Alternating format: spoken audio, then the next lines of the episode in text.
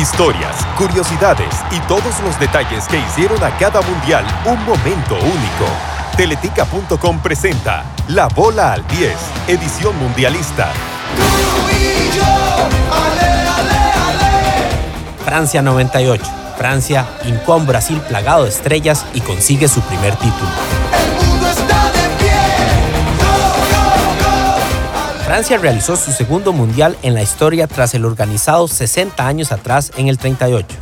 Fue el primer mundial con 32 selecciones clasificadas, lo que abrió la posibilidad para que muchas selecciones como Japón, Jamaica, Sudáfrica y Croacia debutaran.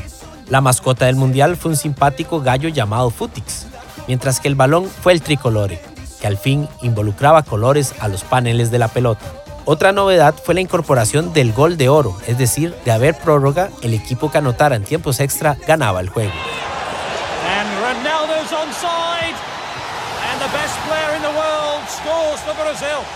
Brasil era la gran favorita en pies de Ronaldo y en quien estaban cifradas las aspiraciones para un pentacampeonato.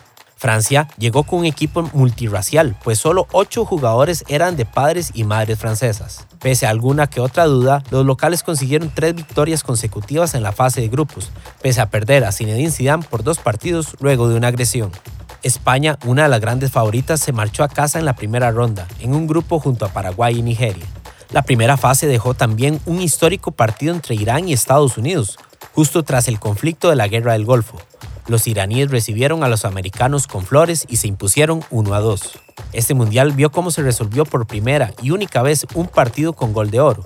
Ocurrió en el juego de octavos de final entre Francia y Paraguay con un sonado gol de Lauren Blanc. Francia otra vez al área, Yorka ahí, se acomoda para la derecha, quiere tirar a colocar y no se anima. La juega Guibalcha atrás, en derecha a Bogosian, tiro el centro que devuelve con otro golpe de cabeza Sarabia. Ya consigue Pires, Pires va a sacudir el remate, se viene Pires, está en el área entrando por el vértice. Tiro centro, le quedó otra, se queda de cabeza, está el gol de Bogosian, gol.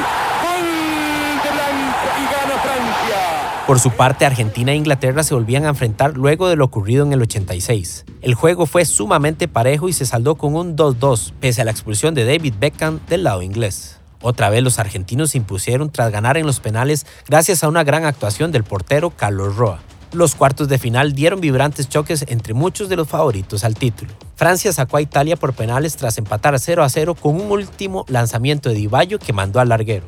Brasil y Dinamarca dieron un partidazo que se saldó con un 3-2, gracias a un doblete de Rivaldo que frenó al gran certamen de Michael Ladrop y Peter Schmeichel. Holanda y Argentina vivieron otro enorme juego en Marsella. Al final, un golazo de Dennis Bergkamp terminó por eliminar a los argentinos de la Copa.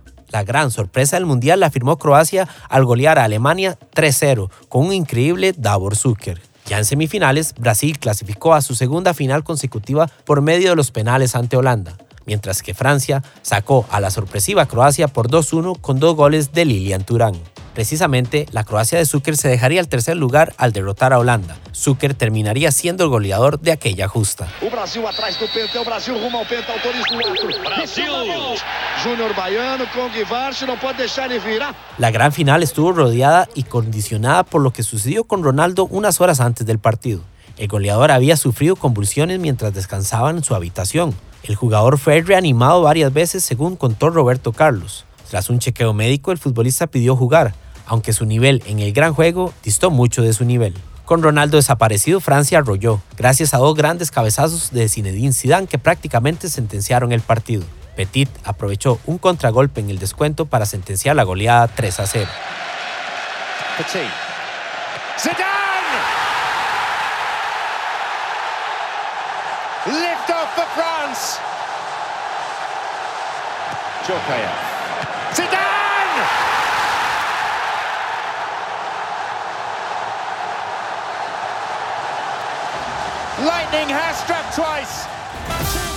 Brasil perdía así su segunda final, mientras que Francia cumplía su gran sueño, conseguir su primera Copa del Mundo.